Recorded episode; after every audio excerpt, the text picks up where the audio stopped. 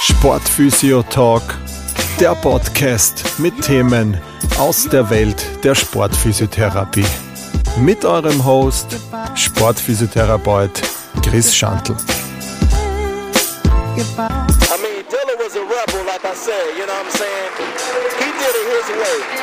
From the beginning to the ending, you know what I'm saying?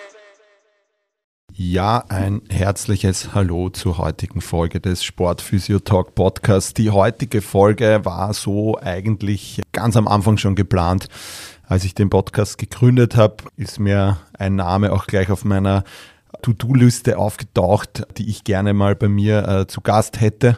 Die Rede ist von äh, Barbara Wondrasch. Sie selber ist auch Sportphysiotherapeutin, auch Lehrende in St. Pölten an der Fachhochschule und sie hat sich sehr mit dem Thema Knorpel auseinandergesetzt und äh, ganz sehr viel Expertise in dem Bereich sammeln können, auch im Bereich Forschung, aber auch in der täglichen Praxis. Und wie gesagt, es war von Anfang an für mich ein Thema Knorpel und Sport, was ich sehr, sehr gerne in meinem Podcast besprechen möchte. Und ich glaube, dass ich mit der Barbara da auch jemanden gefunden habe, die mir da einfach richtig und euch natürlich richtig, richtig guten Input liefern kann zu den aktuellen Erkenntnissen der Knorpelreha. Und aus der heutigen Folge kann man ganz, ganz viel Wissen mitnehmen, um das Thema Knorpel, Knorpelschaden im Sport und generell auch besser verstehen zu können. Viel Spaß mit der heutigen Folge.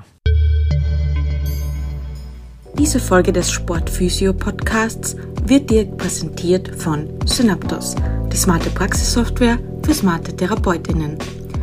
Du möchtest deinen Praxisalltag digitaler, moderner und übersichtlicher gestalten? Dann bist du bei uns richtig, denn wir bieten dir eine All-in-One-Software.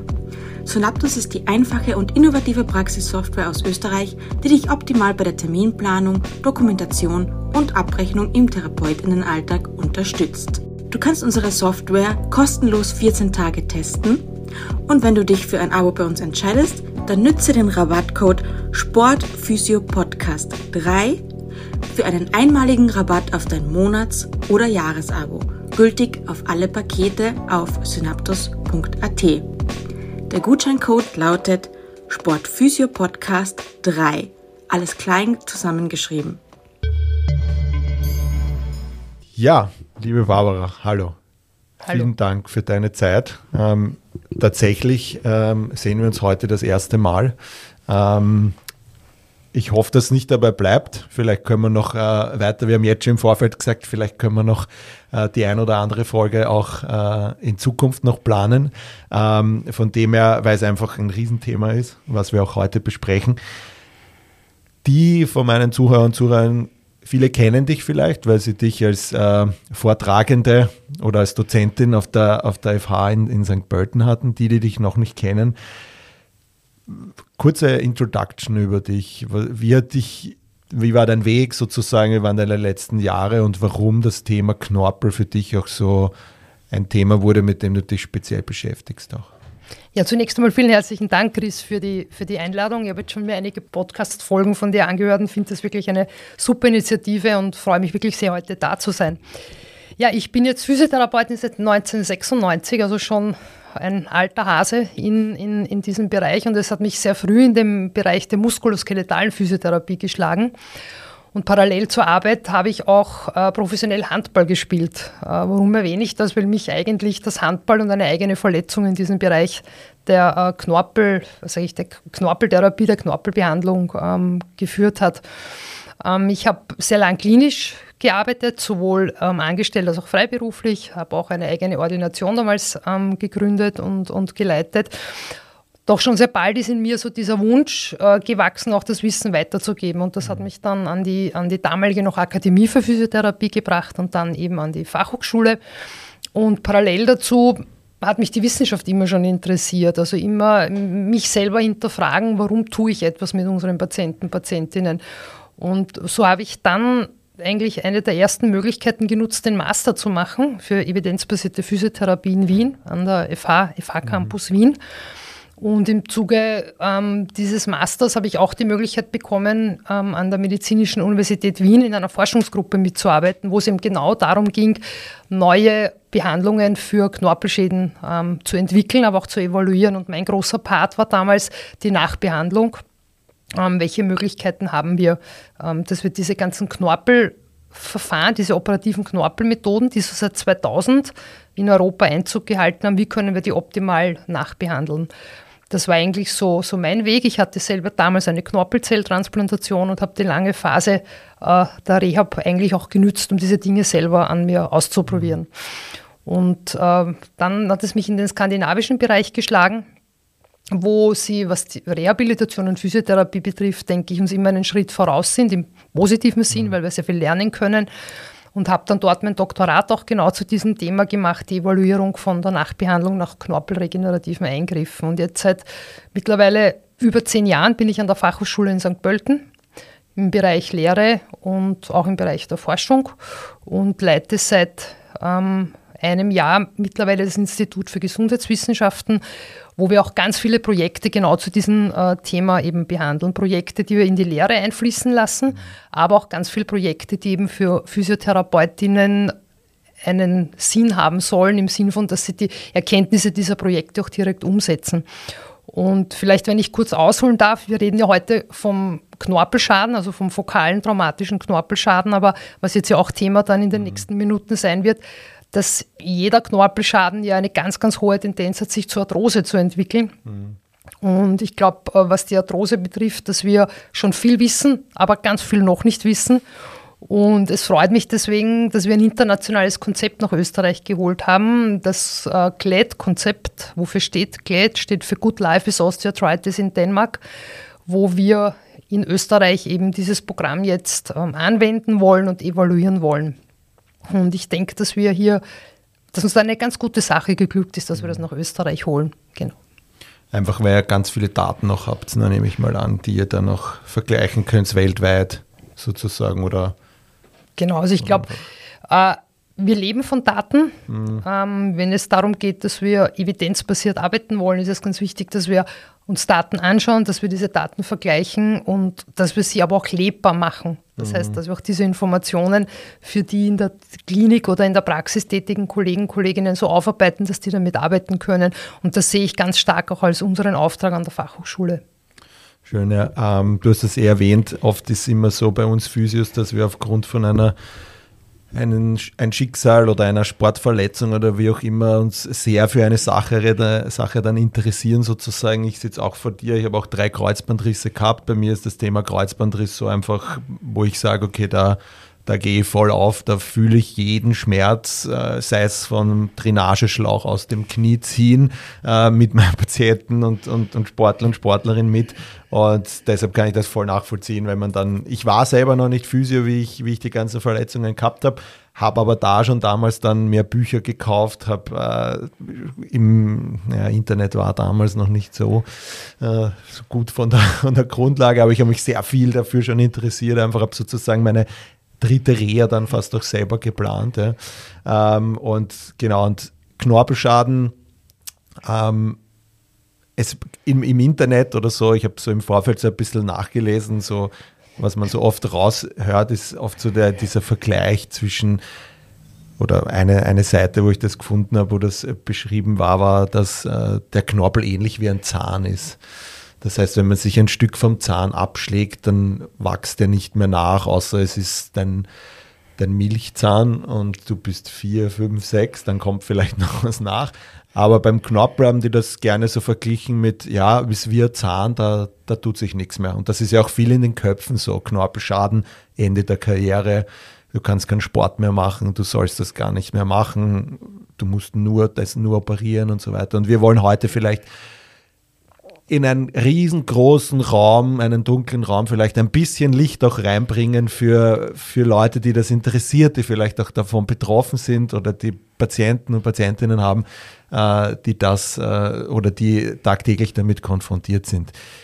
Warum hat der Knorpel ähm, so einen, einen Ruf, den er hat? Dass, äh, oder wir schaffen medizinisch ja wahnsinnig viele Wunder schon. Wir können Organe transplantieren, wir können Hände und Arme wieder transplantieren, ja. Wir können Augen lasern, damit wir von Brille und Kontaktlinsen befreit werden.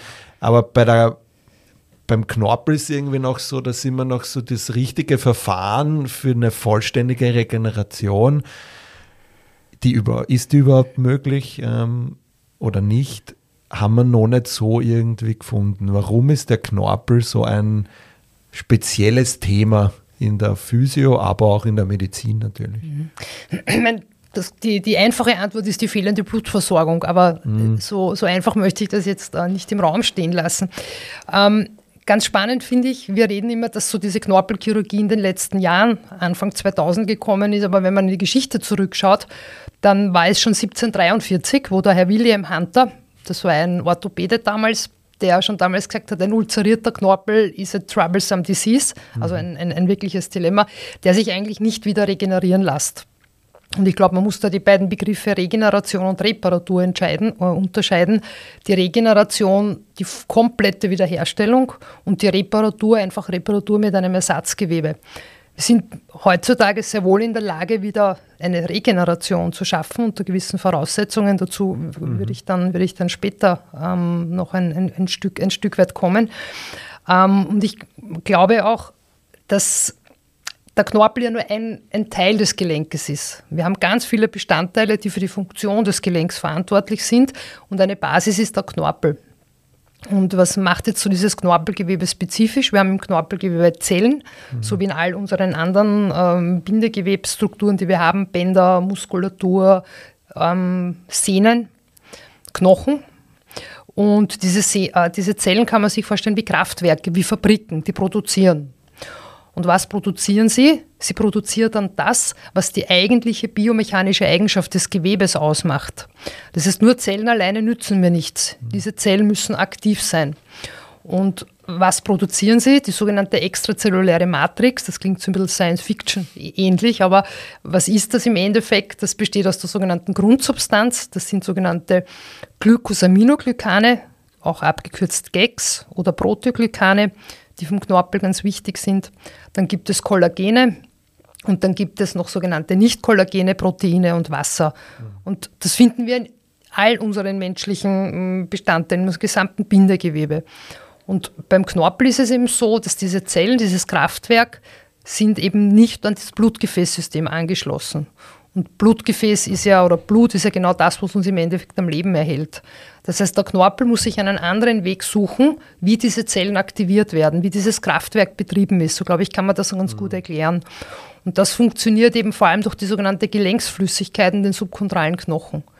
Und wenn wir im subkontralen Knochen und in der Gelenksflüssigkeit eine gute Qualität haben, was heißt das jetzt gute Qualität? Keine Entzündung zum Beispiel. Mhm. Dann werden auch unsere Knorpelzellen entsprechend aktiviert, können diese extrazelluläre Matrix bilden und die wiederum sind wichtig für die biomechanischen Eigenschaften.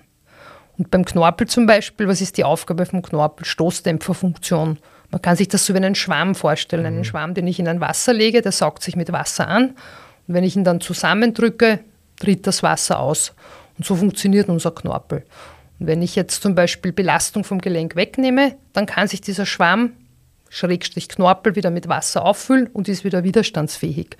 Und diese Eigenschaft, diese besondere, das machen eben die Proteoglykane und diese Glycosaminoglycane. Die sind negativ geladen und können daher Wasser binden. Ich glaube, das ist ganz mhm. gut vorstellbar.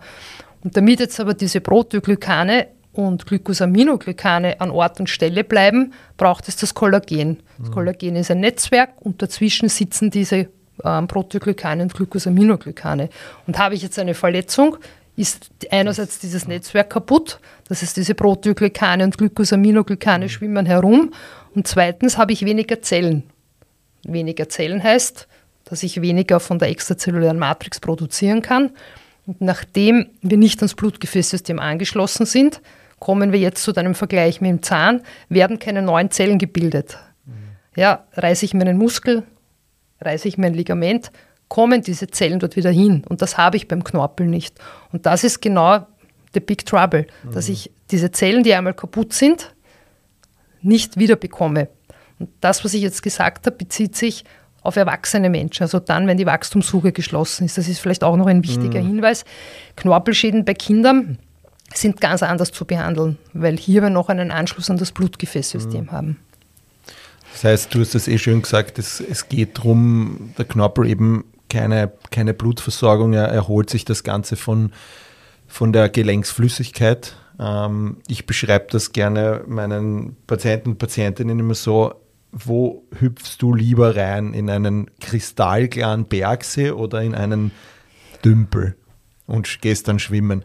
Und da möchte ich sie dann immer hinleiten, dass Knorpelreha auch ganz viele andere Faktoren auch noch hat, sondern es geht einfach darum, äh, so das, was ich da in dieser Gelenksflüssigkeit drinnen habe, das kann ich ein Stück weit wahrscheinlich beeinflussen. Das heißt, durch meinen Lebensstil, kommen wir vielleicht dann eher noch später drauf, aber wenn wir schon dabei sind, ich glaube, das ist auch ganz wichtig, dass man das den Leuten noch mitbringt, dass der, eine Lebensstiländerung kann auch deinen Knorpel, kann dem Knorpel bei seiner Regeneration helfen.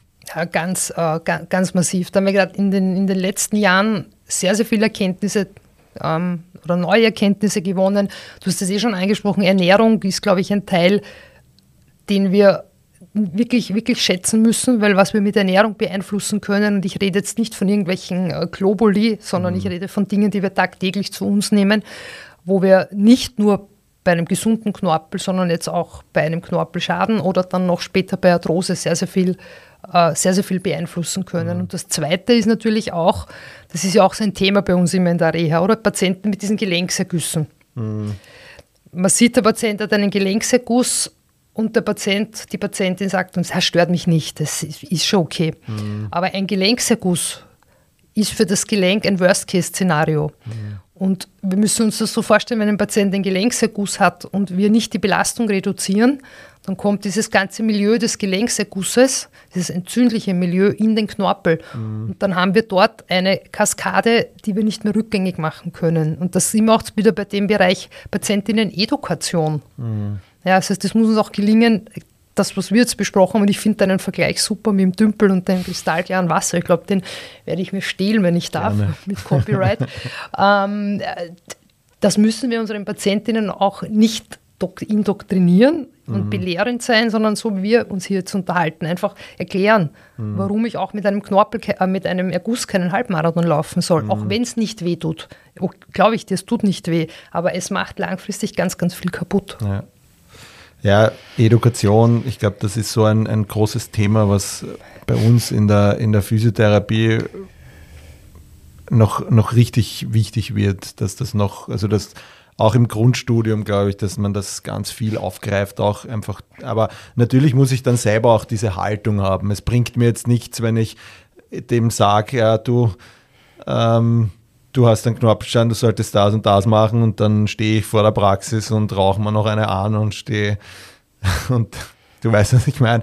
Also Lebensstil vielleicht, man muss da auch im guten Beispiel vorangehen. Wir kennen alle die Ärzte, oder meistens sind es Ärzte, die im hochroten Kopf und übergewichtig vor dir sitzen und sagen, aufpassen, du sollst kein, äh, pass auf deinen Lebensstil auf, trink kein Alkohol und so weiter. Und ich glaube, wir Physios haben so viel Expertise in diesem Gesundheits- äh, Wesen, wir können die Leute so teachen, wir, wir sehen die oft, wir sehen die viel länger als wir Ärzte. Das heißt, wir haben so viele Möglichkeiten, auf mehreren Ebenen auf die einzuwirken und ihnen einfach Dinge mitzugeben, was nicht nur Quadrizeps aufblasen ist, was nicht nur manuelle Techniken ist, sondern auch alles, was noch dazu gehört, um deinen Knorpel, dein Gelenksmilieu einen frischen Bergsee zu haben wo du gerne drinnen bist und, und nicht, wo irgendwas da vor sich hintümpelt und dass diese Kaskade, so wie du gesagt hast, immer weiter nach unten geht.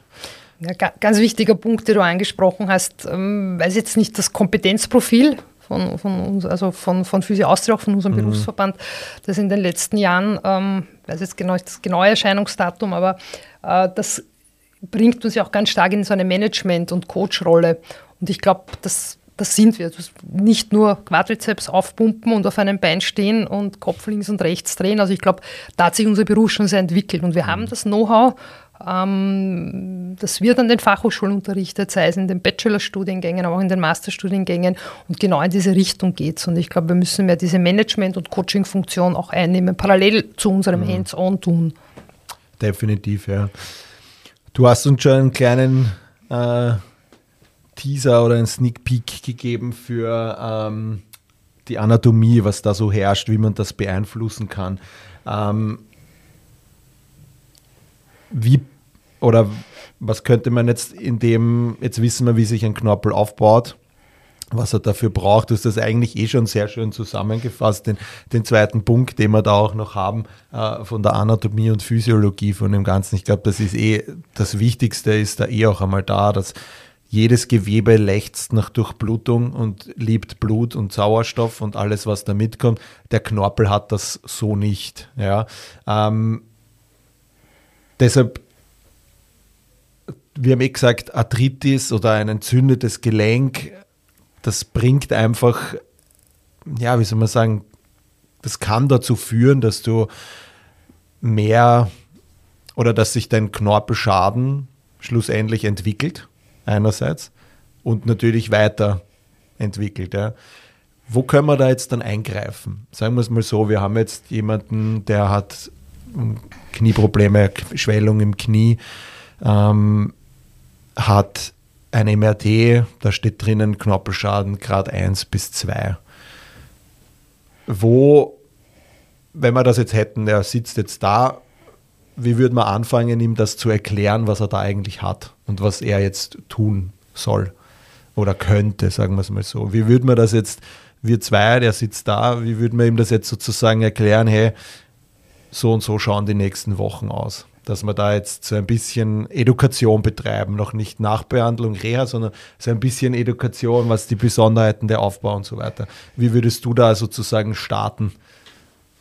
Also ich würde mh, mm, ein Anamnesegespräch führen, was ganz mhm. wichtig an der Stelle ist, wäre noch herauszufinden, warum hat er diesen Knorpelschaden mhm. oder wie kommt genau. es, du hast gesagt, gerade eins bis zwei.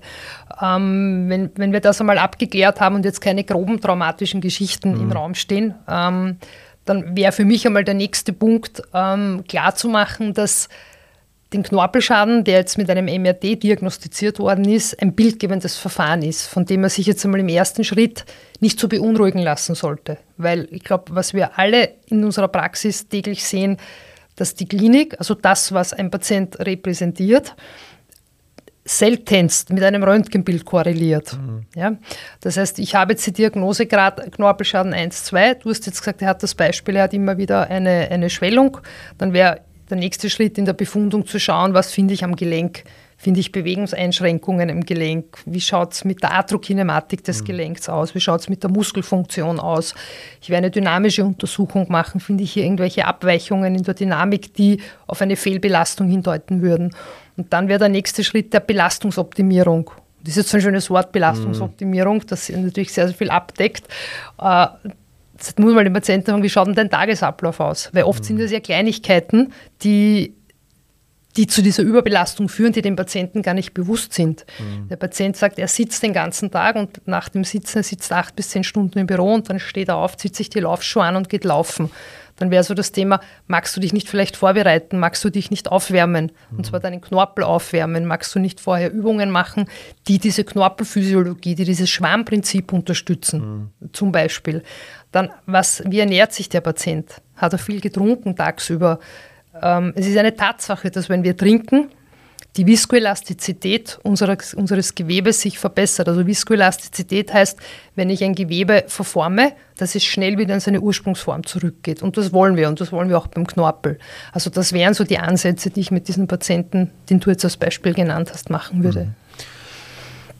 Knorpelschaden, die gerade, es ist, wie gesagt, für viele ist dann so, sie hören, ich habe einen Knorpelschaden Grad 1, Grad 2, Grad 3, Grad 4, was auch immer und das ist gleich einmal so Worst Case. Jetzt hast du ja auch gesagt, die Entzündung ist eher das Worst Case, mhm. ständige und gar nicht vielleicht der, der Grad des äh, Knorpelschadens, vor allem wenn er keine Probleme macht. Ja. Mhm. Ähm, bevor wir jetzt zu den Graden selber kommen, wo du dann eh noch später drauf eingehst, äh, würde ich ganz kurz, weil ich glaube, dass das auch wichtig ist, wahrscheinlich um die Grade auch ein bisschen besser zu verstehen und warum es dann auch zu Schmerzen kommt, auch kurz so die Schichten des Knorpels ansprechen. Also im Grunde hat der Knorpel ja äh, vier Schichten, die so alle ihre jeweiligen Eigenschaften und, und äh, Zusammensetzungen haben. Da hätten wir so die, die erste Schicht ist sozusagen diese oberflächliche Schicht, diese Tangentialfaserzone, wo, also die dient insbesondere dazu, eben jetzt Druck und Scherkräfte abzufangen und eben die, die Reibungskräfte auch zu reduzieren. Hat physiologisch einen hohen Gehalt an Kollagenen. Chondrozyten, Chondrozyten produzieren hier unter anderem so Schmierungsproteine, die eben für diese Gleitfähigkeit optimal sind. Die zweite Zone ist dann so die Übergangszone. Ähm, hier ändert sich so ein bisschen die Ausrichtung der Kollagenfasern. Und auch diese Proteoglykane, die du ja zu Beginn angesprochen hast, die steigen dann auch an. In der dritten Zone ähm, haben wir dann diese Radiärzone auch oder tiefe Knorpelschicht. Ähm, das ist äh, ja die breiteste Zone und die dient sozusagen zur Absorbierung von den Kompressionskräften auch. Physiologisch ändert sich hier auch so die Anordnung der Chondrozyten. Ähm, da sind auch oft äh, in Form von Kontronen, das ist so eine Anordnung von mehreren Chondrozyten sozusagen. Und die Kollagenfibrillen ändern sich und die Konzentration der Proteoglykane wird auch da höher.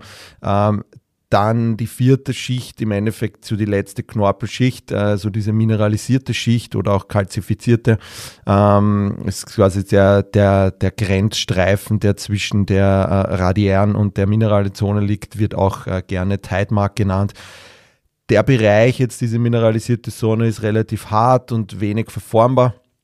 Ähm, hat dadurch eben die, die äh, ja sozusagen auch die letzte Form, also der letzte Schutz vom Knochen, äh, weil am Ende dieser Zone liegt dann eben der Übergang, äh, der ist gekennzeichnet zu, zu so einer Zementlinie und da ist dann eben dieser subkontrale Knochen und wenn dort eben dann dieser Schaden noch ist, da wirst du dann eher auch noch später die, die Grade das dann äh, auch äh, ansprechen, da ist dann wirklich auch äh, Schmerz da, weil in der subkontralen Zone dann einfach schon Blutgefäße sind und da kommt es dann zu dieser Schmerzbildung. Aber eben, wie vorhin erwähnt, der im Befund steht, Knorpelschaden, gerade eins oder zwei, ähm, ist es dann auch ähnlich gleichzusetzen mit, oder sagen wir so, wie erklärst du das den, den Leuten dann, den 1, 2? Weil viele ja auch sagen, okay, das ist altersbedingte Abnutzung. Ähm, ist es dasselbe oder würdest du da schon differenzieren, wenn du das erklärst? Mm, man muss die altersbedingte Degeneration vom Knorpelgewebe, die wir alle haben, mhm. eben aufgrund der Tatsache, dass Knorpelzellen, die einmal kaputt sind, nicht wiederhergestellt werden, ganz klar von der Arthrose unterscheiden. Also Arthrose ist dann hier, wo ich wirklich eine, eine, eine Pathologie habe, eine Symptomatik, ich habe mhm. Schmerzen, ich habe Schwellung, Krepitieren und all diese Geschichten.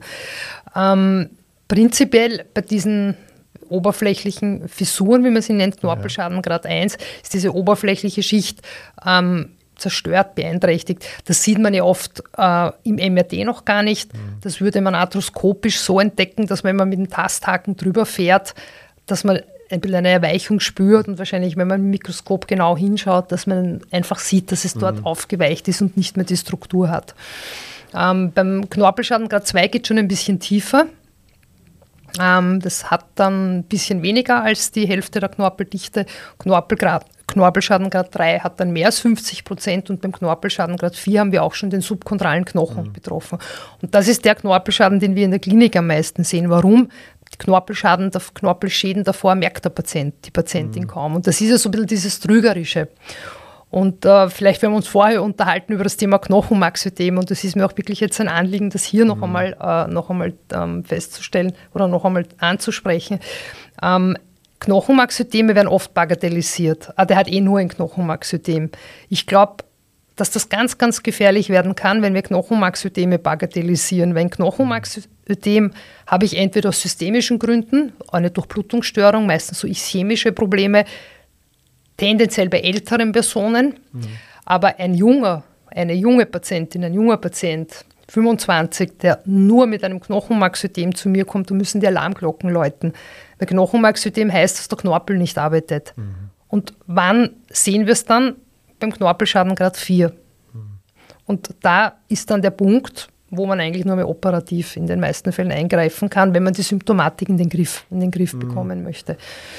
Aber noch einmal, auch wie vorher gesagt, diese Grade korrelieren oft nicht mit der Klinik. Und da sind wir wieder beim Thema Patientinnen-Edukation. Wenn ich Patientinnen habe, die kommen zu mir und sagen, jetzt habe ich ein MR, nächste Woche habe ich ein Knie-MR.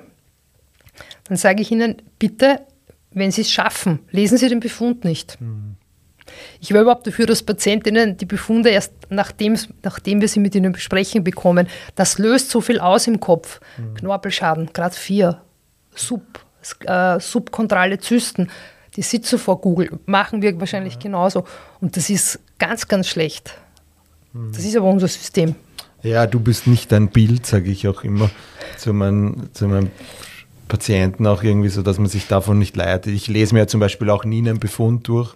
Ich versuche zuerst einmal das Anamnesegespräch zu machen und dann in weiterer Folge schaue ich die Bilder mir mal an und dann lese ich mir mal den Befund durch der, von der Radiologie, was da auch steht ob das dann mit meinen Sachen überhaupt stimmig ist sozusagen. Das würde ich jetzt als Take-Home-Message auch jedem irgendwie weiterempfehlen, auch das einmal zu, zu üben oder sich einmal auf sein eigenes Gespür zu verlassen und nicht gleich jeden Befund lesen, wenn der Patient oder Patientin sich gerade den Mantel auszieht, dass ich da schon den Befund in der Hand habe und mich gleich einmal beeinflussen lasse, irgendwie in meiner Denkweise, wenn da schon steht, okay, Knorpelschaden, dass ich dann gleich sage, ja, ich werde mich, ich man, man lässt sich dann beeinflussen davon. Und ich glaube, das wäre auf jeden Fall für so junge, angehende Studierende, ähm, wäre das auf jeden Fall auch hilfreich, einfach probieren zuerst einmal und am Ende sich dann vielleicht so den letzten Input noch zu holen, wenn das Bild oder der Befund dann eh auch schon da ist. Ja. Ähm, jetzt hast du gesagt, gerade es kommt auf die Knorpelschichten drauf an. Ähm, man spürt das halt nicht. Ähm, mein Gewebe, wo keine Gefäße sind, hat in der Regel auch keine Nerven. Die kommen ja meistens immer Hand in Hand, so ein bisschen ein, ein Gefäß und ein Nerv. Ähm, das heißt, das, so wie du gesagt hast, spüren tut man erst dann, wenn es wirklich ein Gewebe betrifft, was auch stark durchblutet ist. Ja. Ähm, Knorpelschaden Grad 1, 2. Ähm, es tut sich ja trotzdem was im Knorpel. Es werden ja, man kann ja mittels Reizen, die ich setze, kann ich ja zumindest äh, diese Sachen stimulieren von allem, was wir geredet haben, von diesen Chondrozyten, die noch da sitzen und so weiter. Das heißt, wir haben schon auch die Möglichkeit einzugreifen. Natürlich, man muss zuerst einmal, glaube ich, wenn da wirklich eine, eine Entzündung im Gelenk da ist, muss man natürlich immer schauen, dass man die in den Griff bekommt. Ich glaube, das ist einmal so das A und O, ja, dass man sagt, okay, wir schaffen wieder ein gutes Milieu. Aber dann in weiterer Folge kann man diesen Stoffwechsel ja dann noch oder diesen Prozess schon beeinflussen. Definitiv. Und was wir nie vergessen dürfen, wir fokussieren uns ja jetzt auf den kaputten Teil des Knorpels. Aber wir haben ja noch ganz viel Knorpel, der gesund ist. Und da sage ich immer, den gilt es bei Laune zu halten. Mhm. Der erste Schritt, genau, Schmerz und Schwellung ähm, respektieren in der Therapie. Das heißt, hier mal zu schauen, dass diese akute Symptomatik weggeht. Und dann, was ist ganz wichtig, die Atrokinematik wiederherstellen durch manuelle Techniken, konzeptunabhängig. Es geht darum, dieses Gleitverhalten im Gelenk wiederherzustellen, durch Kompressionbehandlungen die Chondrozyten, die, die noch da sind, zu stimulieren. Mhm. Was passiert, wenn ich eine Knorpelzelle komprimiere? Sie bekommt einen Reiz, nämlich den Reiz, genau diese vorher angesprochene extrazelluläre Matrix zu produzieren.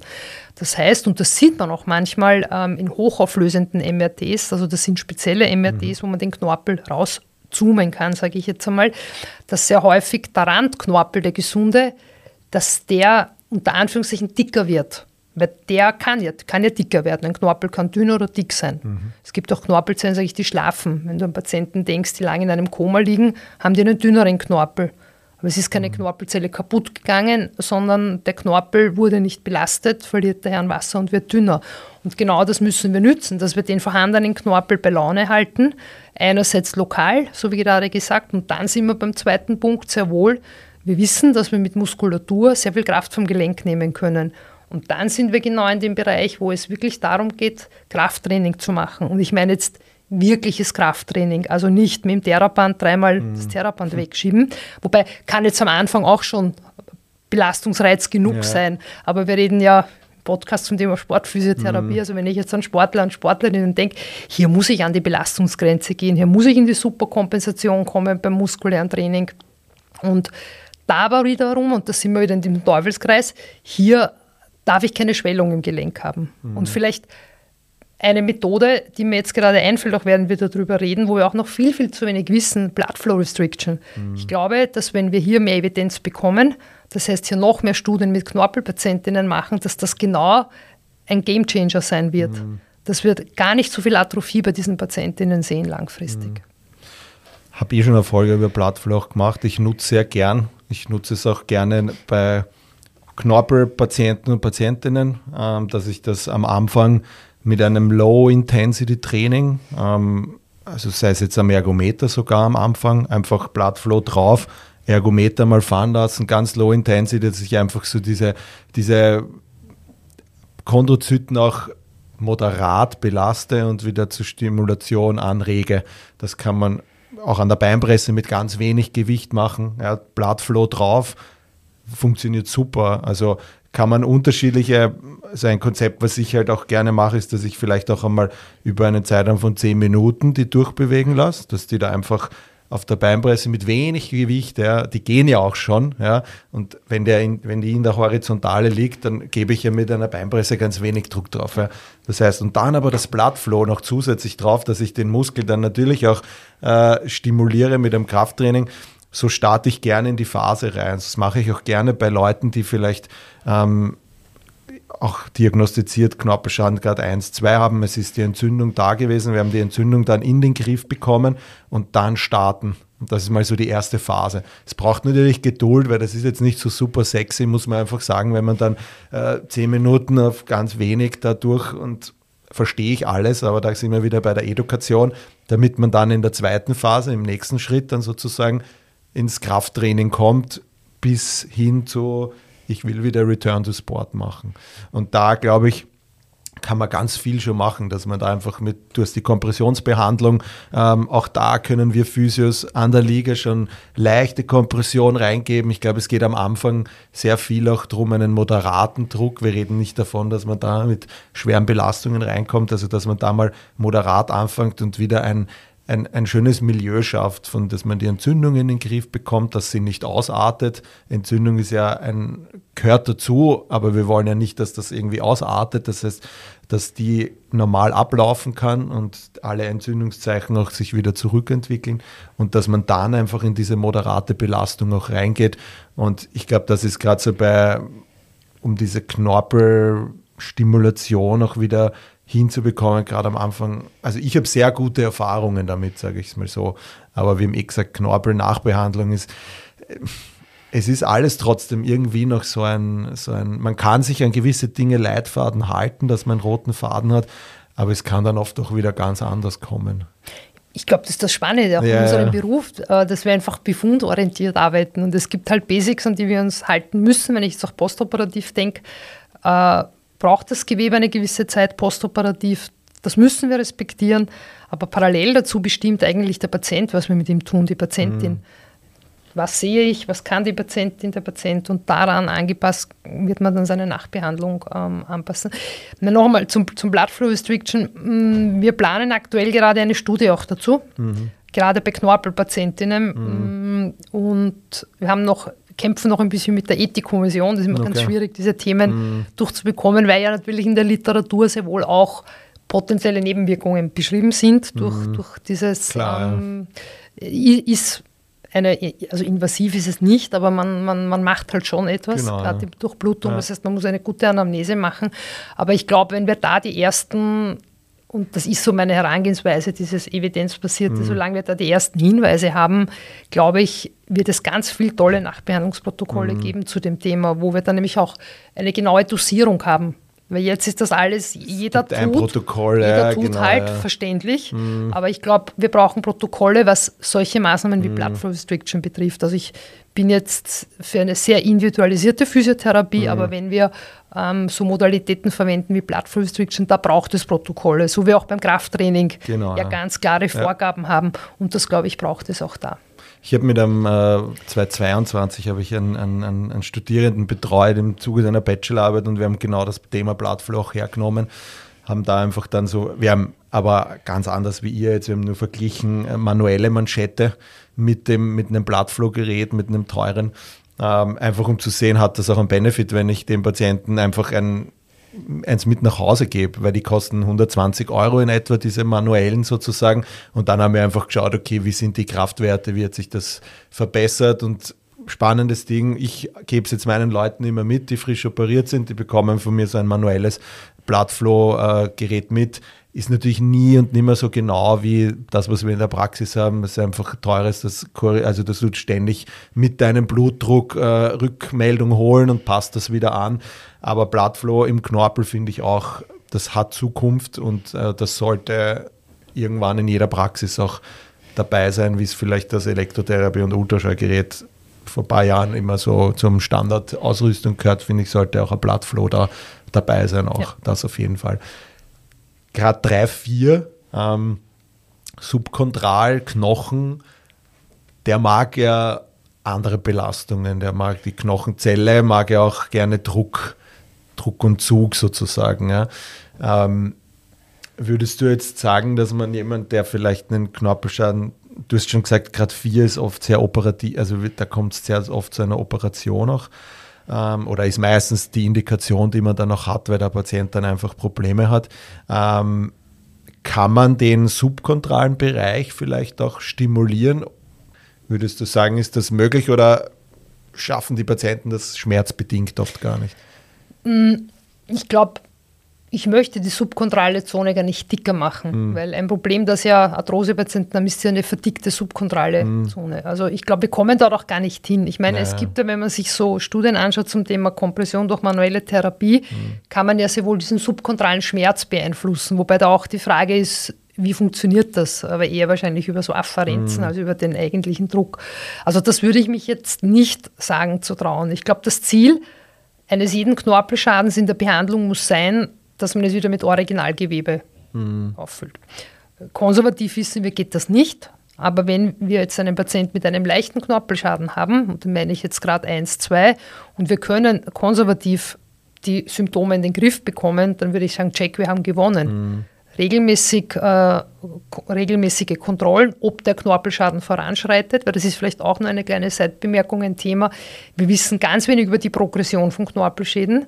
Also wenn du zwei Patienten hast, selbes Alter, selbes Aktivitätsniveau, selber Knorpelschaden und du magst gleiche Behandlung, alles gleich und du magst von einem in zwei, also von beiden in zwei Jahren eine MRT, können das komplett unterschiedliche Entwicklungen sein. Mhm.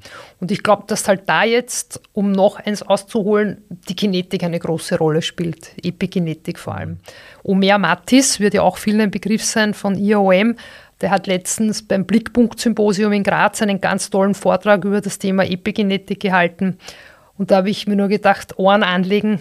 Wir haben noch eine sehr große Zukunft vor ja. uns und können noch sehr viel lernen. Aber das würde jetzt ein bisschen ja, zu weit Ja, sicher, aber es spielen halt mehrere Faktoren natürlich aber eine Rolle. Dieser Knorpelschaden von dir, das ist auch eine, also wir müssen immer aufpassen mit Empfehlungen. Ich sage das meinen Patientinnen immer so, wenn das jetzt mein Knie und mein mhm. Knorpelschaden wäre, dann würde ich das so und so machen. Wenn ich persistierende Beschwerden habe und wir schon am subkontralen Knochen sind, dann geht eigentlich nur mehr die operative. Mhm. Und ich genau vor allem eine äh, bestehende Symptomatik habe, dann ist für mich auch der Schritt, dass ich sage, auf eine OP gut vorbereiten und dann gemeinsam mit den behandelten Ärztinnen gut überlegen, welche OP-Methode mhm. kommt jetzt für mich als Person, meinem Aktivitätsniveau, meinem Job, meinen familiären Verhältnissen ähm, kommt für mich in Frage und wo kann ich mir den besten Outcome erwarten. Ja, das war es auch schon wieder mit der heutigen Folge. Ich hoffe, ihr hattet Spaß dabei. Ich freue mich über ein Like und ein Abonnement auf den gängigen Streaming-Plattformen Spotify, Apple Music und Co. Bei Fragen, Anregungen zur heutigen Folge oder einer der vorangegangenen könnt ihr mir eine E-Mail schreiben an info@sportphysio-fortbildung.at. Ich freue mich, bis zum nächsten Mal, euer Chris.